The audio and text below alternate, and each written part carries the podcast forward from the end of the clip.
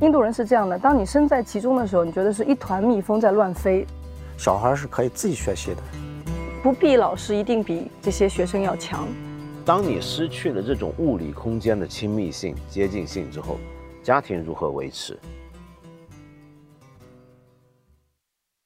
大家好，欢迎收听《你好童年》，我是周轶君。今天呢，我们两位嘉宾都非常的有意思。在我的左边呢是王世明校长，他来自于陕西省西安市周至县新镇小学。他是筹措资金呢，办起了陕西省第一所公办的寄宿制小学。不但如此哦，他还特别有意思，他曾经在美国的农村当过影子校长。在我的右边是大家非常熟悉的。其实是我这个所在地的地主，看理想的策划人，读书节目《一千零一夜》的主讲人梁文道。对，我是打酱油的，其实是 嗯路过。为什么请梁文道呢？也是因为我们今天要谈一谈印度的教育和由此生发出去的很多很多的话题。那么我知道文道一直是非常关心印度，也我是印度迷，对，而且曾经发愿要赤脚要走印度，但是没错没错，没没走成。哎呦，刚才呢？我本来是想从王校长这边先开始哈，但是刚才听到了文道说看完了印度一集，对我有很多的批评。好，我要先接受批评。没有，主要是这个你的声音咳得太厉害了。没有，就有时候这个声音收的不太好，我觉得。哦，那行，然后调音没调好，这是后期问题，不关你的事。不不，我都是其他人的问题，不是怎么会是你的问题？不是你这个说的非常专业，因为这个就涉及到我会要解释一下我们在印度的工作情况。嗯，你看的太专业了。我我都是看这些内容，那没话讲，那简直太厉害了。印度，我们的邻居，人口也有十几亿。可是，我们真的了解他吗？它有贫困匮乏的一面，但为什么全球跨国企业中，印度 CEO 的数量如此惹眼？这个民族卓越领先的一面，来自于怎样的思维方式，怎样的精神根源？我先跟你讲讲收音这个事情，特别有意思。我们在印度呢，因为我去每一个地方都用的是当地的这个摄影师，原原先不是这样计划的，但后来赶巧就变成这个样子。尤其去印度之前，刚好是印度跟巴基斯坦在发生冲突的时候，对我们片子里其实有提到嘛。然后呢，那我本来请的摄影师呢，他们就很麻烦，因为很多机场关了，签证也很难拿。那这时候我就说，那就请请当地的这个摄制组。我还想说。印度应该没有问题啊，都拍宝莱坞那么多 电影，对不对？我想拍摄应该没有问题，从器材到人都应该很好找。结果就发现了，其实他们对于纪录片的形式是完全没有概念。他一心说要拍片就是宝莱坞大制作，一开始所有的 制作公司给我开出来二十个人的单子，说要一个二十人的团，当中还要我去买帐篷、买买塑料椅子。我说这是干什么？而且是每天要准备二十个人的餐食和茶点。下午一定要喝茶，我说这是干什么？他们说塑料椅子和帐篷是你到一个地方，你导演得坐在那里，很多人要围观，你得坐。说当中还包括说叫，呃，除了这二十个人以外啊，到叫每一个地方有那个 sport boys，就是当场的男孩什么的，就是你随便可以抓三个小孩帮你看东西。我说你怎么知道我到哪儿都能找到三个小孩？他说一定有，就是游手好闲的这些小孩一定有，他不上学或者干嘛的。所以我就觉得后来在印度。而且呢，印度他们的保险制度很差。嗯，你租器材的时候，比如说我说我付一定的保证金，对吧？我就可以把它带走，因为我要飞很多地方，那不行。说一定要一套器材跟两个人跟着你。是。说，因为他这个两个人相当于他的保险金。我说，可是两个人跟着我，我还要飞啊什么？他说那不管，一定要有人跟。到最后的最后，我们就是减少到我那个组是七个人。哦。七个人当中，对，有一个人是跟着我们一起飞，他他的所有的工作只是看着那一对那一对相机，如果出事儿就是他的这个其实就是他们的保险费。对的，嗯。那么，那么这个七个人的摄制组是在我所有不同国家拍摄当中最多的一最多的一次。那么我在这个加尔各答的时候，就是头几天拍摄，真是领教了他们的工作方式。你说到这个收音的问题，我们在加尔各答请的第一个这个收音师，在拍的时候。呃，每次都在跟我抱怨说他需要助理，说人手不够，而且每次开拍了人找不到。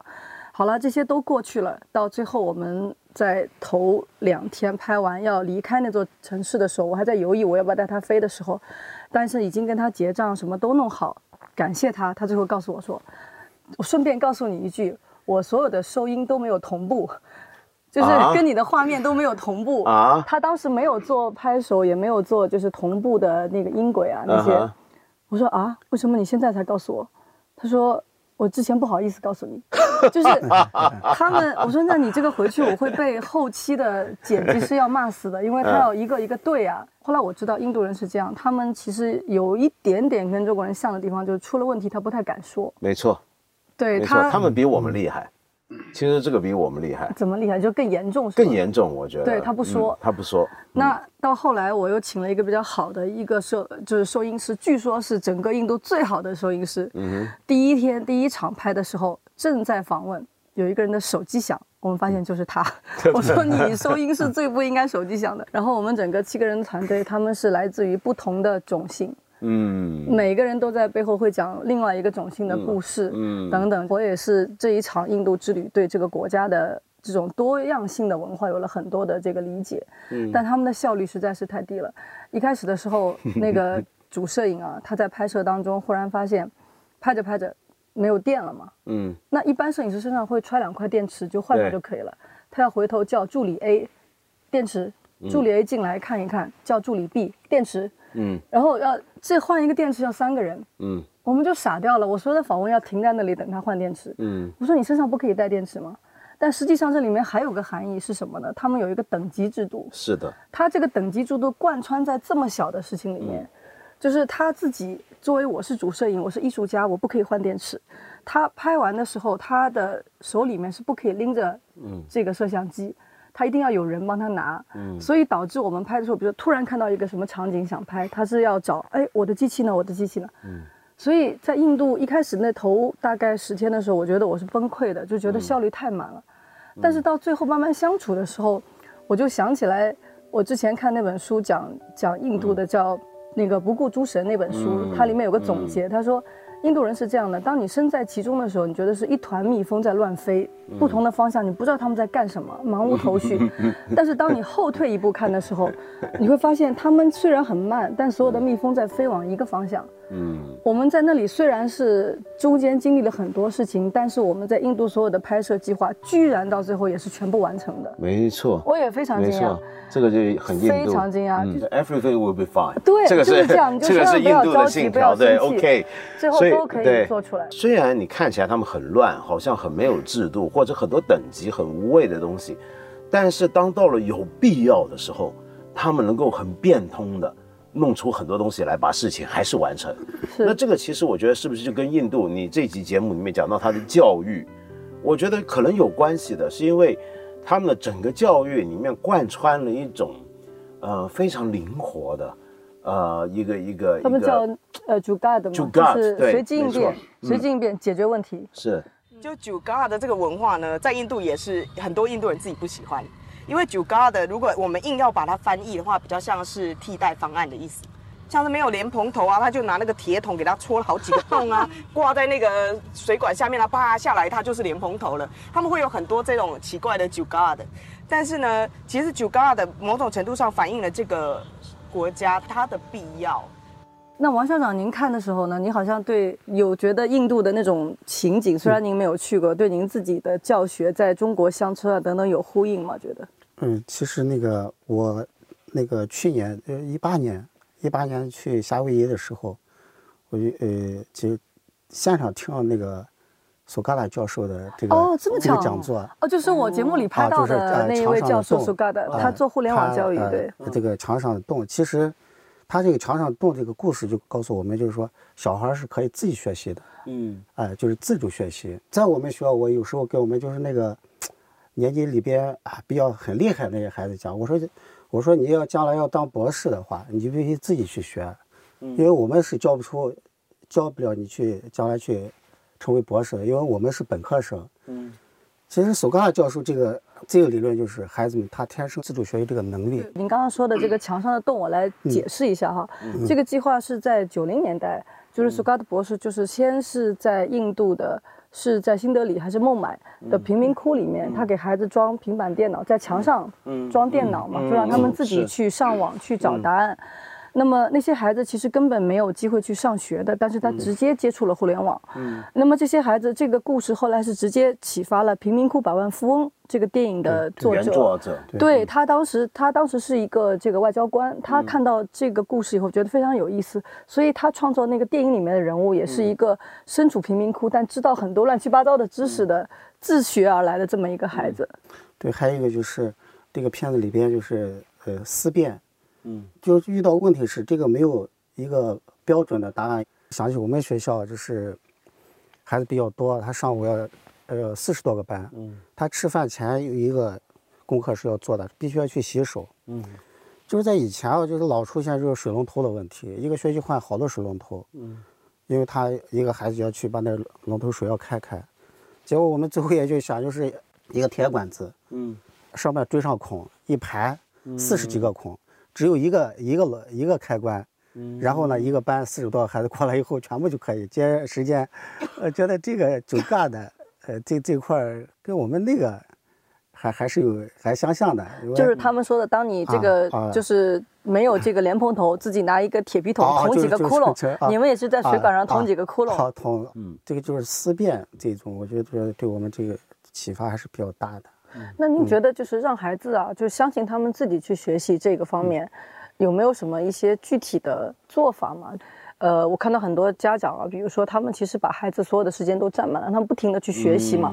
但其实我觉得他们很满，他当他很满的时候，可能不太想去学。有的时候，我一直给给家长在在进行家庭教育的时候，我一直就给他们讲，我就说补一小时的课，不如让他们自己去读三十分钟的书。嗯，我一直强调这个观点。嗯，但是从学校这个层面上去讲的话，就是让孩子能够去轻松。他们小学生嘛，玩是他们天性。嗯，要保证他们有时间去玩。嗯，当然还要让他们要学的好一点。其实我想就是我们这几年就是做的就是自主学习这一块，我就觉得我认为我们还是五六年的实践，这个还是有有有好的效果。嗯。有些课啊，就是让他小老师讲课，嗯，啊，这节课呢，就是由他们前期去准备，老师又把一些问题设计里边，嗯，让他们在上面去讲，嗯，哎，这是一个。另外就是同学们自己当小老师。啊，自自己当老师去讲，他要去当老师，他在课堂上去讲，嗯，他准备的那种认真的态度、精心那个程度，嗯，可能我们有的老师有时候就觉得，哎呀，这个可能还是做不到的。另外就是有时候把很多的学习就是让他们。能够走在老师的前面，嗯，比如我们这次国庆节的时候，就是，呃，这七天你一定要是把下一周，嗯，比如说按照老师要安排的计划，要要讲授的一些新的知识，自己先要去学习，嗯，比如说数学，你一个这个这个学完以后呢，你自己是不是能做几道练习题，嗯。所以这块整个就是自主学习这块推动这方面，我们从家庭作业上这块，嗯，比如一二年级不是不布置家庭作业的，嗯，但是三至六年级这块呢，现在是公共的作业，我们就就是占百分之四十，嗯，然后百分之六十的是让孩子超前去学习，嗯，这几年啊，就是我感觉到效果还很好的，我那个学校孩子们学习这块在那个县也是。也是很好，就最后成绩是好的，成绩是非常好的。嗯，你我我想问一下，你当初是怎么什么时候开始这种自主学习在你们学校的实践？我这块就从零八年都开始。为什么要这样去做呢？就是乡村家长这块，因为他因为家庭条件的限制，他也不可能说让娃去上一些好的那个班儿，这个补习班什么的，他是没有条件上补习班，他没有条件去上这个好的补习班。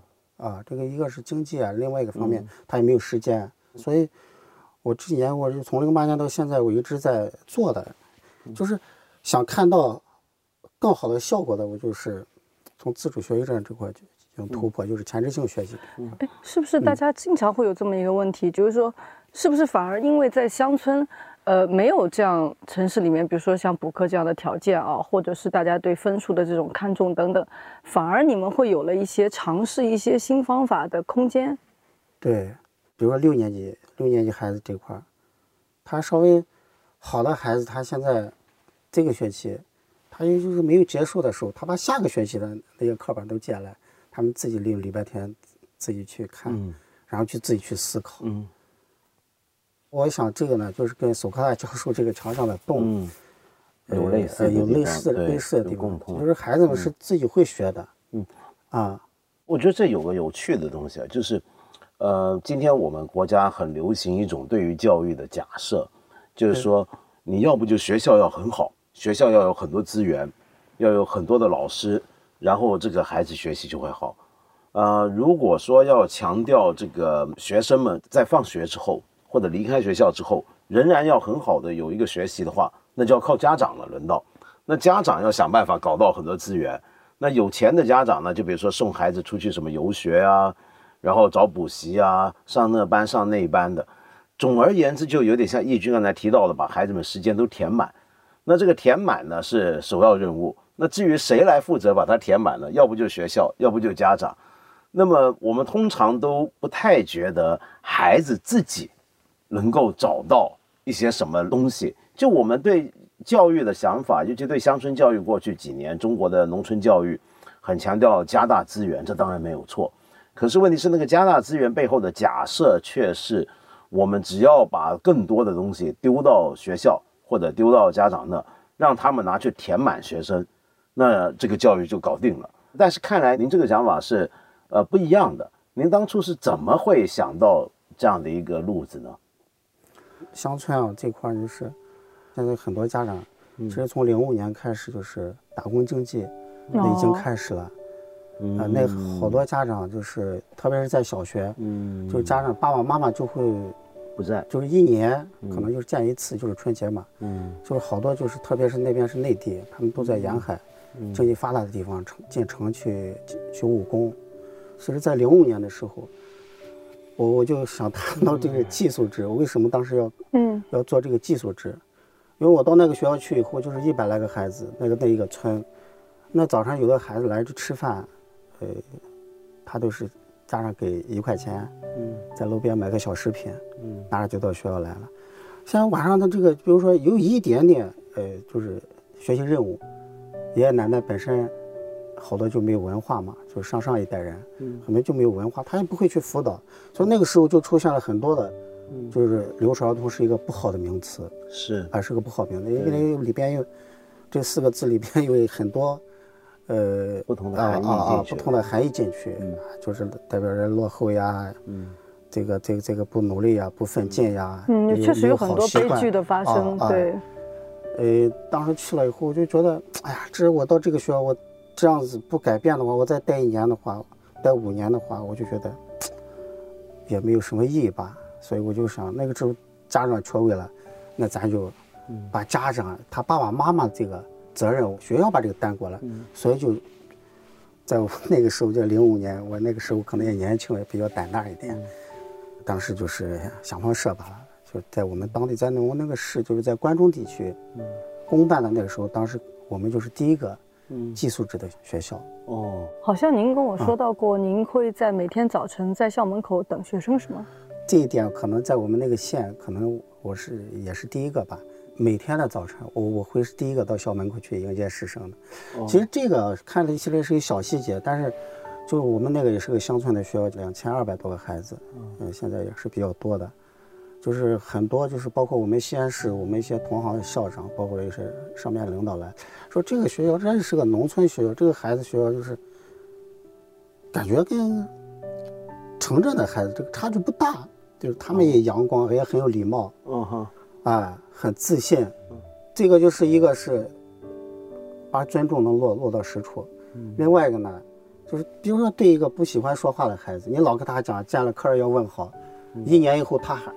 还是这样的，但是当老师有五次你老师主动的去问他的时候，第六次的时候，他可能就有意的想跟你去对话了。嗯，对。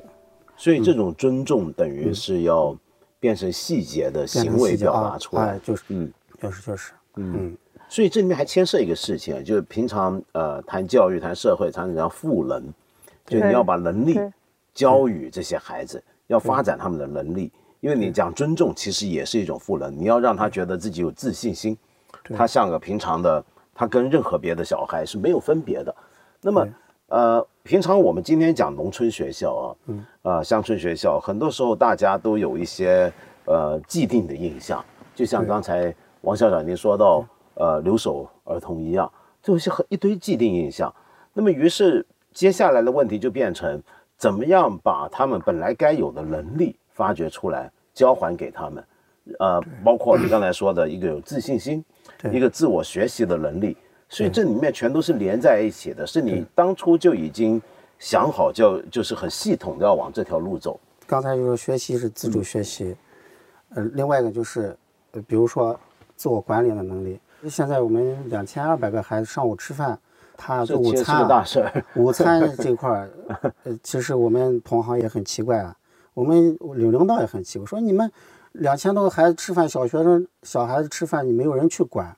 我说我们不用去管，我有我有几十个校长助理。嗯哼，哎，因为到十二点的时候，那么校长助理就是每个月都有轮换，他们去安排这个秩序呀。校长助理是特别请的还是什么？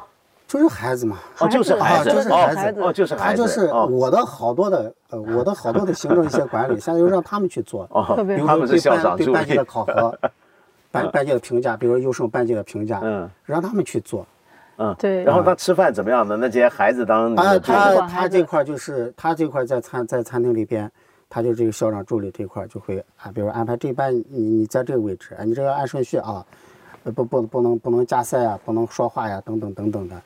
这块儿，呃，这这他管的，我觉得有时候比我还管得好。我有，我曾经有一次在一个 学校里面，我去看他们吃午饭，是要老师拿了一个大喇叭在喊，某某某组不许说话了，某某某组，我就看那个场景，我觉得太累了。对，太累了，吃个饭。那么在印度我也参观有一个学校的时候，那个校长他让我自己挑两个小女孩，说让他们带我。他们他们带我去参观的，嗯，有两个小女孩。她说：“哦，我看到那个画面。”她说：“学校是学生的学校，真的是，所以您也是这样做。”对对对。这个跟您在美国的经验有关系吗？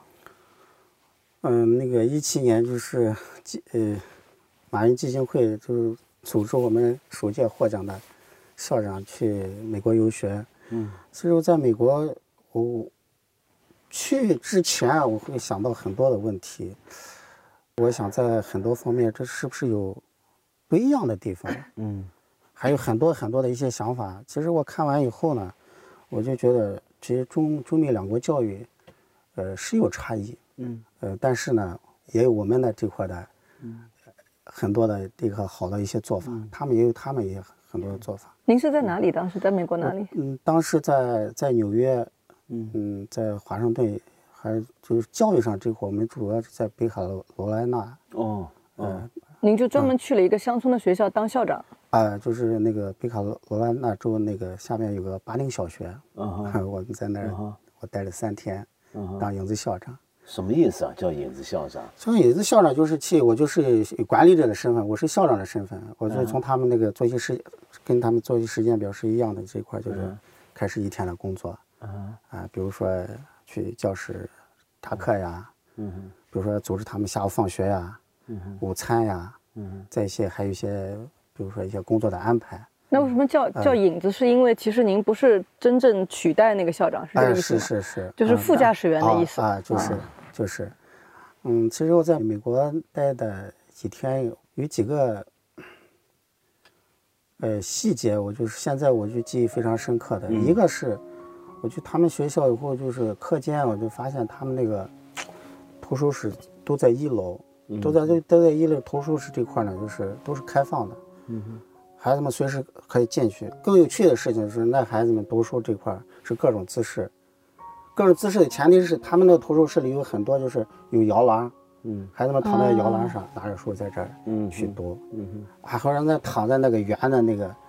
那那那个沙发啊，沙发上这块哎，就是，就是这这这块在那去，就很自然、最舒服的姿态，嗯，去去读书。这件事情就是给我给我们学校现在有很多启发，嗯，啊，有很多启发。就是我现在学校里这块书也是放在他们能随手容易拿到拿到的，然后也给他们做了很多的，就是说一些书、一些卡通的一些，嗯，就做的呀。嗯，哎，可以躺的一些，结果证明呢，他们非常喜欢去那个地方。嗯，所以就这样的话，那个书他们随时可以拿到，然后那个环境他们也比较喜欢。嗯，所以就不用说，哎呀，读要好好读书呀，怎么样怎么样怎么样。嗯，对，哎，就就是这样子。另外一个就是，就是美国孩子这一块，他的从小就是他的规则，嗯，对对就就就就制度的观念，这是非常强的。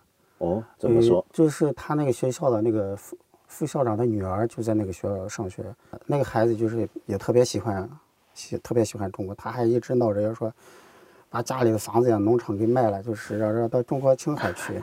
啊！在网络上看到青海湖 那么美，那么有雪山，他非常喜欢那个地方。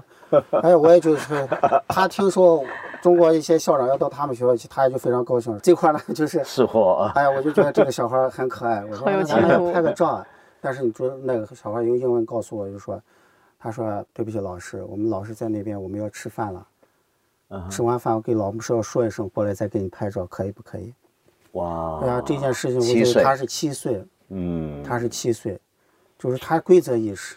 嗯，就一方面他很自由，读书什么姿势都可以。对对对。一方面他规律感又很强，对对自律。啊，这个这个怎么来的呢？这一点我也是。我这个怎么来的？我在想一个事情，就是说，我现在我走了那么多地方以后，我慢慢的发现，就是所谓我们说这个教育的好的教育也好，什么也好，都是在。两极之间掌握一个平衡，嗯，尤其说你说这个规则度，这些其实是跟他的自由是联系在一起的。你首先要给他自由，你相信他，嗯，然后规则怎么来，让他自己制定，嗯，呃，我其实后来在中国拍摄的时候，就经历过一个事情，是他们有一个那个夏令营的活动，嗯，他们的营规。是怎么制定呢？就让孩子自己制定。嗯哼，说你自己说，我们在一起讨论，我喜欢什么和不喜欢什么，这很简单，每个孩子都会讲。对。那么在这个之上，我们来制定规则的时候，孩子就愿意去遵守。这个不，因为这个规则不是由上至下强逼给你的，嗯是我们大家都认同的。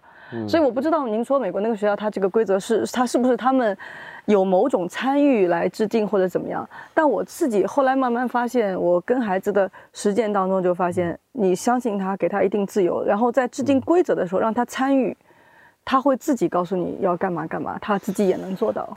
包括您刚才说的使用互联网，其实，在印度看到的也是，就是自由和规则也是同时的。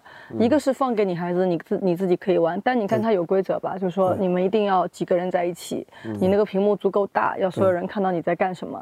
而且呢，有意思的是，他们觉得说老师他也是在乡村非常偏远的地方，他的老师都不是什么博士啊什么的，但是他觉得。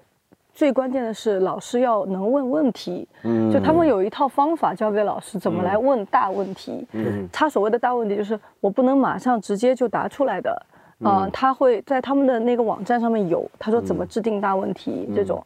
这个问题一定是要孩子要想一想，他要自己去找答案。他不必老师一定比这些学生要强。嗯，那到了后来我在印度访问另外一间学校的时候，他们不是有个电子公民课嘛？这就更明显了，就是说我上网的时候要了解什么样的规则，我不要相信我搜索到的第一个答案，等等等等，他都是在一个放给你自由的同时，告诉你有一些什么样的规律。对对，那个角色变得就是老师不是一个给答案的人，是一个在协调。呃，学习过程的人，就他们英文叫 facilitator，嗯，他是在协调各种的教育的问题的发生，然后课堂的进行，而不是直接给学生答案。不过你刚刚讲的规则，我想起来，呃，印度恰恰给人的感觉就是这个规则几乎你看起来好像是不存在的一样。对。那那他们的教育里面，比如说像刚才王小远说到，在美国的时候看到一个七岁小孩就会有这么有规则意识。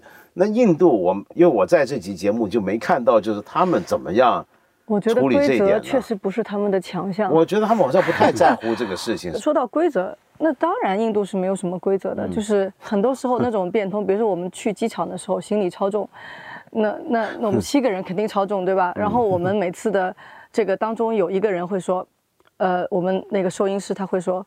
我一看谁谁谁的，就是机场工作人员的名字，我就知道他是不是亲莫迪的，就是他们那个总理。他过去一一拍他，我也是莫迪的人，来吧，这个超重不用收费了。然后居然十次有九次是管用的。对对对，所以他们这个 当然很变通，但是他们有个什么规则，就是大家那个规则是在相互磨合当中，你慢慢往前走。当然。印度就是会，由于它这种规则性其实不不是特别强，它的效率也低，它整个社会效率也低。是。但它的另一面呢，就是什么呢？它就是没有一个力量是最强的，没有一个人就说了算。嗯。他们告诉我在印度啊，比如说你制作一个，就是你公司生产一个产品出来，在中东有那么多国家，几十个国家，你只要制定四个市场。嗯，在印度，它一个邦里面，你可能就要分好几个市场。没错，但就变成了它相互的制约感其实特别强，没有一个人是最大的。好的，这一集我们先聊到这儿，下一集接着说。